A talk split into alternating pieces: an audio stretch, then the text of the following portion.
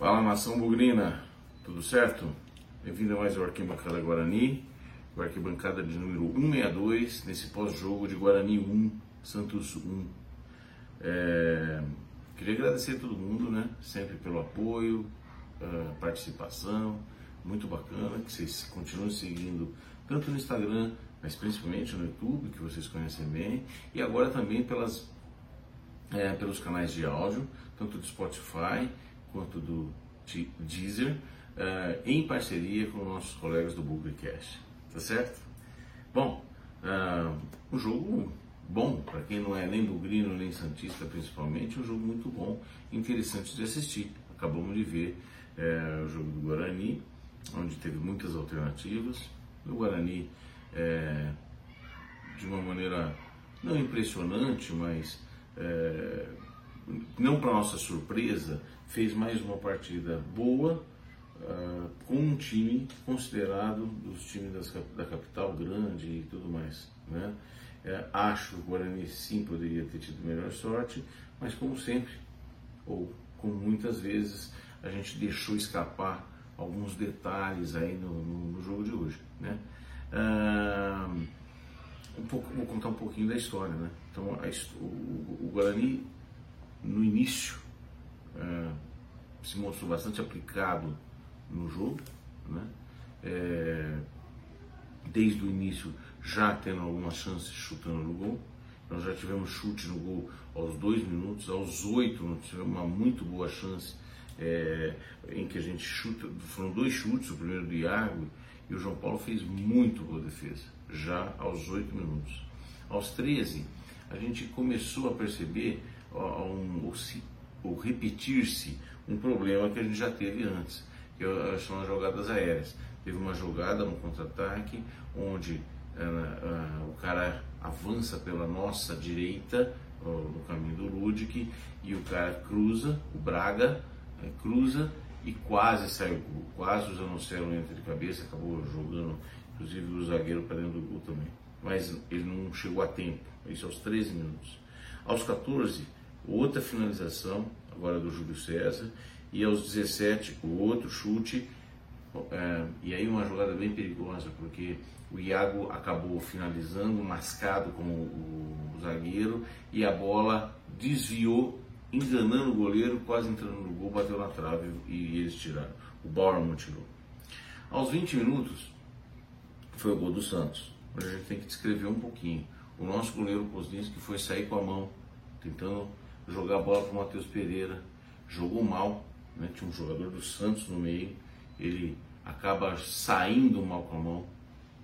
É, esse jogador do Santos tenta entrar na área e alguém tira para escanteio. Bola no escanteio e aí jogada aérea novamente. Na jogada aérea, se não me engano, é o Zanocelo que bate, a bola lá no, na região onde estava o Ludic, o centroavante deles, o número 9, cabeceia para o centro da área e aí a nossa zaga falha, o goleiro não sai e o Bauerman entra com um cavalo de cabeça e joga a bola para dentro do gol. Né? Então uma falha coletiva, começando com uma falha do Kozlinski na saída de bola. Ah, mas aí é, tem muita coisa. Se não tivesse errado, não teria tido escanteio, não teria saído do gol. É verdade. Mas alguma falha pode existir. Ele teve a falha, sim, e o Kozlinski acabou é, e naquela jogada de escanteio acabou tomando gol. E aí era muito cedo, né? 20 minutos, muito cedo, tomando gol. Mas o Guarani ainda continuou. É, teve mais um, um, aos 30, o atacante furou a, a, defesa, passou no meio de dois, três zagueiros e acabou chutando em Kozlinski, fez boa defesa, mandando para escanteio. Aos 36, uma bola cruzada, excelente jogada do, do Lucão, o Índio. É, não, primeiro, primeiro um cruzamento, se não me engano, do Júlio César ou do Ludic, em que o índio põe de cabeça e faz o grande defesa do goleiro. E depois sim, um cruzamento muito bom do Lucão, que o Júlio César entra de cabeça, uma enorme defesa do goleiro desse tamanho. E por último, aos 45 do primeiro tempo, o Giovanni Augusto tenta de fora, mais uma defesa do goleiro. Então, o goleiro, no final, a gente vai ver, ele foi eleito melhor em campo. Né? Mas o primeiro tempo acabou 1 a 0, onde o Guarani teve várias chances de gol, vários chutes dentro de fora da área, principalmente, e algumas cabeçadas, e o goleiro deles foi muito bem. Nós tivemos uma falha e eles marcaram gol. Né? Ah, no segundo tempo, nós tivemos aos dois minutos um chute do Giovanni, né? mais uma defesa deles, ele joga para escanteio. E aos 12 minutos, a grande jogada polêmica do, do jogo, ah, numa uma jogada do Giovanni, o Giovanni Augusto entra na área, na minha opinião, pênalti, mas um pênalti cavado, aquele famoso pênalti cavado, ele vai é, bem, é, deixa a perna e o cara cai. Né? É, cai na dele, vamos dizer, bota a perna e faz o pênalti. Pênalti, o Lucão pega a bola para bater. Eu estava assistindo o jogo até com o Pedrinho. E ele, eu falei, Pedro, e o Pedro falou assim, bom, o Lucão é bom para bater, né, pai? E eu falei, sei não, porque o Lucão tinha batido um pênalti só no Campeonato Brasileiro, foi o primeiro gol, se eu não me engano, que ele marcou. Não, não foi o primeiro, foi o segundo, mas de pênalti, bateu muito mal no Brasileiro. E hoje, então, não achava que talvez fosse ele, mas sim, o artilheiro do time, tá com confiança e tal, bateu não bateu tão bem assim, bateu a meia altura e do lado de lá estava um goleiro que estava iluminado hoje. Né? Defendeu, a bola rebateu, o Iago entrou e na hora que entrou marcando o gol, foi uma comemoração enorme, porque a gente tinha marcado o gol, mas eu comentei, eu acho que vai anular, porque eu percebi que ele tinha invadido. Por sorte nossa, tinha um cara do, do Santos com o pé avançado também, então teve que voltar. E aí o Giovanni Augusto, segundo ele, por pedido do Daniel Paulista, assume a bronca, bate bem e marca o gol. Empatamos aos 12 e o jogo ficou parado uns 5 minutos por causa disso. Uh, aos 30, e aí o jogo dá uma amornada, nós estamos falando de 12, 15 minutos do, do segundo tempo. Eu não notei mais nada, grande coisa assim, até os 39. O Giovanni Augusto estava jogando bem. O Giovanni Augusto assumiu a bronca no segundo tempo a partir desse pênalti. A partir dos 20 minutos mais ou menos, ele assumiu a, a, a responsabilidade de criação. E numa dessas jogadas, numa jogada de fundo, ele pega a bola de fundo e eu até falei, pô, não vai cruzar, ele espera o Lucão se posicionar e ele joga quase que com a mão na cabeça do, do Lucão. O Lucão cabeceia bem a bola e o goleiro faz mais uma grande defesa enorme. O Lucão cabeceou bem, finalizou razoavelmente bem. Aos 41, um chute de fora perigoso do Santos, defesa do Kozlinski. Ah, não, mentira. Foi um chute perigoso, mas a bola foi para fora, o Kozlinski não interferiu nisso. Aos 46, nós tivemos uma, uma, uma bate-rebate, uma briga que o Lucão teve na, na área do Santos. Ele acabou perdendo a bola, mas conseguiu tocar e ajeitar para o Rodrigo Andrade, que veio batendo de fora da área, né? veio correndo, batendo de fora da área e chutou por cima. Uma pena, podia ter marcado o gol. E aos 49 o Hernando também teve uma oportunidade depois do escanteio, quase marcando o gol. Então, resumindo, o Guarani sim teve mais chutes a gol, o Guarani sim teve mais chances de gol, uh, e o goleiro dele sim estava iluminado. Acho que foi um, não dá para dizer que o placar foi injusto, algumas pessoas dizendo que o Guarani merecia ter ganho, de 5, não sei, não sei se é isso. Não sei se é isso. Acho que, né, de verdade, eu acho que o Guarani fez uma boa partida, onde muda totalmente o seu comportamento em relação ao jogo é, que jogou contra o Mirassol. É, a gente vê a partir, principalmente a partir do segundo tempo, o jogo Augusto mais responsável, mas eu vi também no primeiro tempo e em boa parte do jogo uma dificuldade enorme do time que sair e ir criando. Então ele ficava tocando entre os zagueiros e tinha que dar chutão no final das contas. Por quê? Porque não tinha o cara, um volante que viesse no meio dos zagueiros é, receber essa bola e sair jogando. Nós tivemos dificuldade. No segundo tempo, por incrível que pareça, quem fez um pouco essa função algumas vezes foi o Maxon. O Maxon fez esse desafogo, o Maxon fez essa criação. E o Giovanni Augusto começou a assumir essa responsabilidade da criação. Então, acho que nós jogamos o melhor período que eu vi o Guarani jogar foi depois do gol de empate, né? apesar de ter jogado com vontade o jogo inteiro e tudo mais. Uh... em relação ao campeonato perspectiva, esse jogo voltamos a ter uma esperançazinha. É um jogo importantíssimo contra o Botafogo, acho que é na quarta-feira, que é aí a vitória é obrigatória. Nós temos que ganhar para manter o prumo deste campeonato. Faltam oito rodadas, nós temos quatro pontos uh, para não disputar rebaixamento, mas nós precisamos pelo menos uh, duas vitórias e um empate, eu acho que é o suficiente para isso, para classificar nós vamos precisar de pelo menos umas quatro vitórias. Né? Se fizer 12 pontos mais os quatro que não tem 16, com a pontuação que esse grupo está fazendo, provavelmente a gente chega, dá para chegar em segundo. Então é uma possibilidade sim, e torcer muito mais para que a, todas as peças vão ser utilizadas e a gente consiga ter um padrão de jogo. Né? Uh, nós tivemos, eu vou falar da, das, das, atuações individuais, hoje tivemos na escalação inicial algumas surpresas, né? como o Matheus Pereira na lateral esquerda, que entrou como titular hoje no lugar do Eliel, o Giovanni Augusto que acabou entrando no meio de campo uh, e ele acabou tirando um volante no jogo com três, com dois volantes, e o Índio voltando também.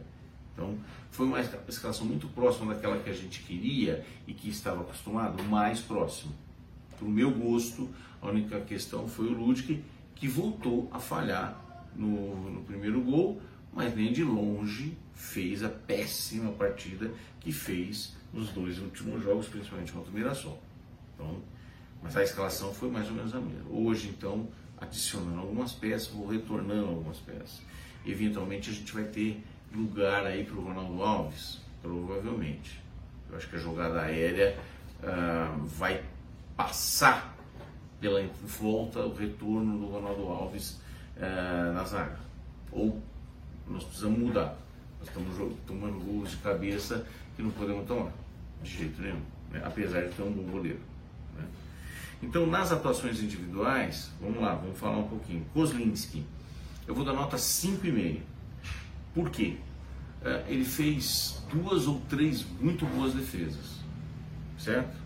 Uh, no último jogo eu dei 7,5 para ele, mas ele também ele, ele fez um menor número de defesas hoje em, em comparação aos jogos anteriores e cometeu uma falha crucial, totalmente culpada do primeiro gol, não acho, não acho. Acho que ele falhou na saída de bola, né? que é, resultou na cobrança de escanteio, que se não tivesse tido a gente poderia ter. Então ele poderia ter sido mais cuidadoso naquela saída de bola. Um, mesmo na, na hora do, do, que saiu o gol, que o Ludwig perde de cabeça e a bola volta, antes do Bauer, Bauerman atacar a bola, eu acho que tanto a zaga quanto ele deve, poderiam ter tentado atrapalhar o próprio Borman. Não foi o principal responsável, acho que a zaga, quem estava disputando a, a, bola com o Borman era o Lucão, para vocês terem uma ideia. Então, tem alguma coisa errada de posicionamento, então ele tem alguma culpa. 5,5, 6. Eu acho que eu deixei 5,5 para dar um sinal de alerta que esse tipo de coisa, principalmente contra um time grande, um time de Série A, a gente não pode fazer. Ludic, 5,5 também.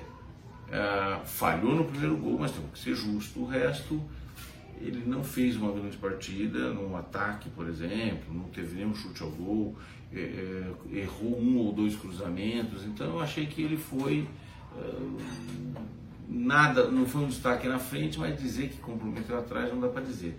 Acho que ele tirou até algumas, mas claramente eu para mim, claramente ele é fraco na defesa.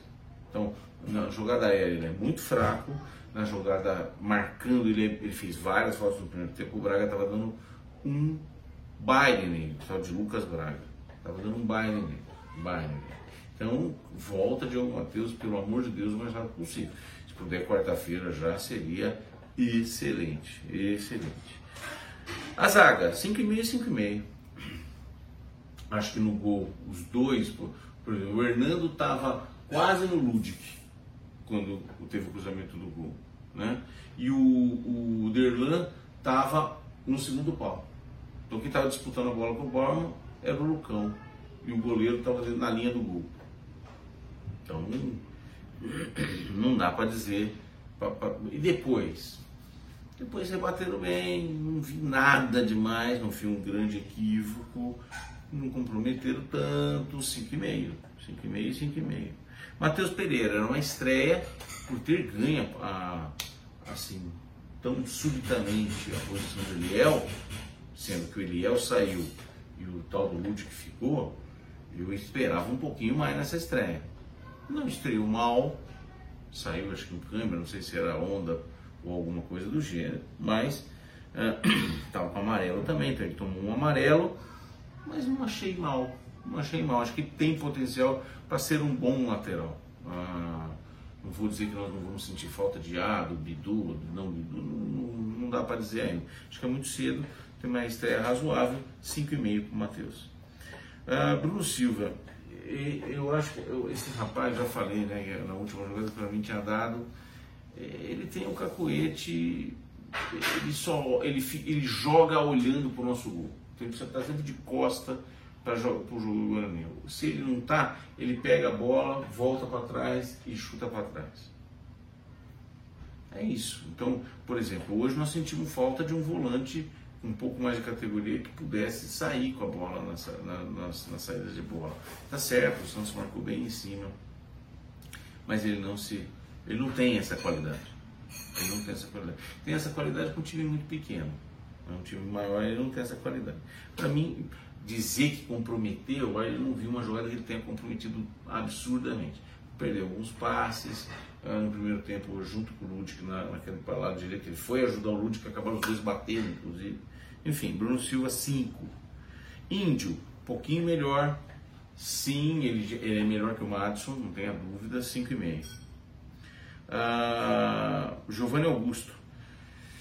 Giovanni Augusto fez uma óbvio, jogou o jogo inteiro praticamente, saiu aos 88 minutos, fez uma, uma, uma primeira partida e talvez a melhor delas, uh, de todos os quatro jogos, das quatro participações que ele teve, a melhor participação, sem dúvida. Uh, demorou um pouco para ele assumir a responsabilidade, uh, chutou uma falta muito mal, depois ele, ele chutou uma bola no gol boa eu não vi nenhuma grande assistência que ele Ah, não, desculpa. No segundo tempo ele deu uma assistência com a mão na cabeça do, do Lucão, né, que quase foi o gol lá no, no, bem lá na frente, nos 30 e poucos minutos, né, e fez o gol. Então no pênalti ele assumiu a responsabilidade e bateu muito bem, além de ter sofrido o pênalti. Né? Então, por todos esses itens esses indicadores, eu vou dar nota 7 para ele. 6,5, 7, por aí. Não achei uma, uma, uma partida exuberante do Giovanni Augusto. Ainda a gente fica pensando e esperando que ele possa evoluir mais e ser de fato o cara que a gente espera e que tem a importância que a gente espera, principalmente no que diz respeito à criação jogada, mas ainda não foi. Iago, gostei muito do Iago hoje. Hoje das partidas dele foi a melhor, ele foi incisivo. Teve duas finalizações, a finalização onde ele bate mascado e a bola bate na trave sem responsabilidade dele, mas tem duas bolas que ele corta para dentro e tenta bater de esquerda, né? Acho que tentando achar o ângulo do goleiro, mas não deu certo, a bola foi, foi embora. Mas achei que ele fez boa partida. O insinuante, nos dribles, ele é rápido, ele ah, talvez ele jogando rapidinho assim, ele. Puta merda, eu cometei uma heresia aqui, ele tem o estilo do Edilson, uh, aquele estilo rapidinho né, da, da, na ponta. Acho que ele fez boa partida, 6,5. Lucão, não estou protegendo o Lucão, apesar de ter errado o pênalti, não é a dele para ter pênalti, não é a dele. Ele é um cara muito voluntarioso, ele deu uma assistência enorme para o Júlio César, ele deu uma cabeceada fulminante que o goleiro defendeu, ele deu uns chutes no gol, acho que ele foi bem na, na partida, apesar de ter perdido o pênalti. Então, por que perdeu o pênalti? Eu vou dar seis para o Lucão só.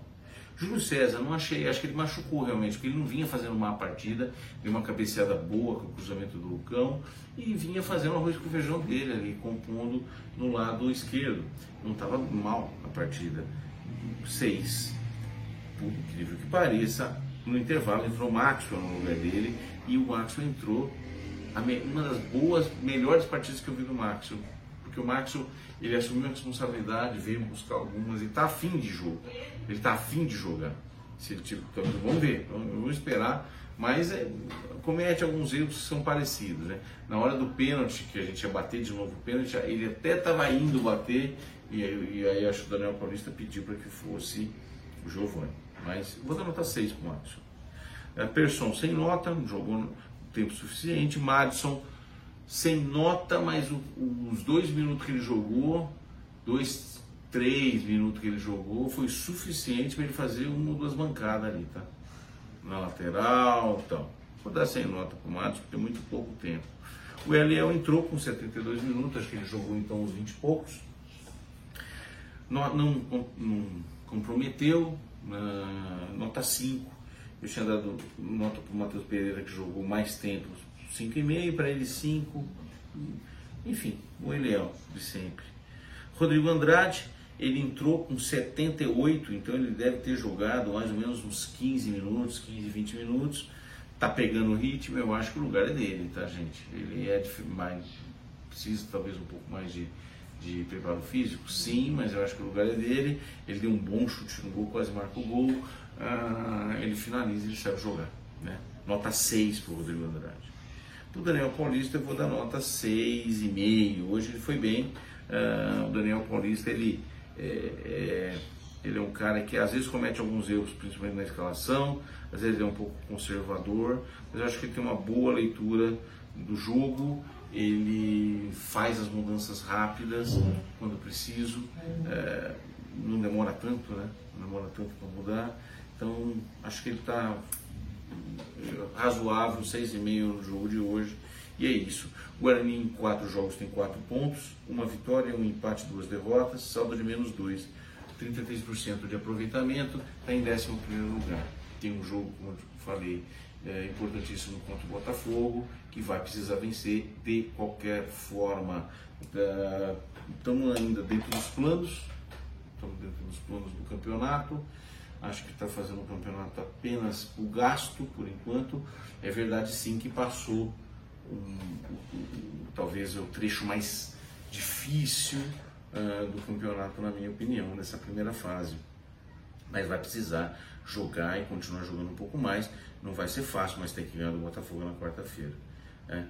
Acho que nós vamos demorar um pouco ainda para achar esse time que está sendo montado para o Campeonato Brasileiro. Estamos muito longe de ainda ter um time que sonhe com acesso e tudo mais, mas é um, um time que está tomando corpo e eu espero que a gente siga na crescente e não volte para trás. Sempre propondo, sempre jogando bola. Acho que nós temos algumas peças que, que hoje demonstraram uma qualidade, mas ainda temos muito problema nessa defesa. Tá certo? Gente, é isso. Ah, nós tivemos um público de 4.200 pessoas. Para terminar eu tinha dito que a gente ia ter menos do que 5,500. 5,500 contra São Paulo, 4,200 hoje. Apesar de São Domingo, apesar de não estar tá chovendo, apesar de ser no horário que a gente gosta, sempre pede. Por quê, gente? Diretoria, Daniel, nós temos que tratar uh, o negócio Guarani, o negócio é entretenimento e o nosso público é a torcida do Guarani o seu cliente é a torcida do Guarani. Então, quando a gente, nas vésperas, faz um jogo contra aquele do Mirassol, quando a gente escala totalmente equivocadamente contra a torcida do o jogo contra o Mirassol, para esse público que nós temos, para esse cliente que nós temos, que não é que é um cliente só exigente, é, não dá para comparar com uma torcida como o Corinthians, por exemplo, nem no número e nem no comportamento. Mas nós temos que conhecer o nosso público. Não adianta você querer ter o cliente que você quer, por um lado. Por outro lado, isso é para a diretoria e para a torcida, nós precisamos seguir apoiando, nós precisamos seguir acreditando. Claro, eles têm que demonstrar vontade e a direção que a gente espera e nós apoiando. É isso. Gente, boa noite. Muito obrigado, até o próximo pré-jogo e a gente se vê. Tchau, até mais.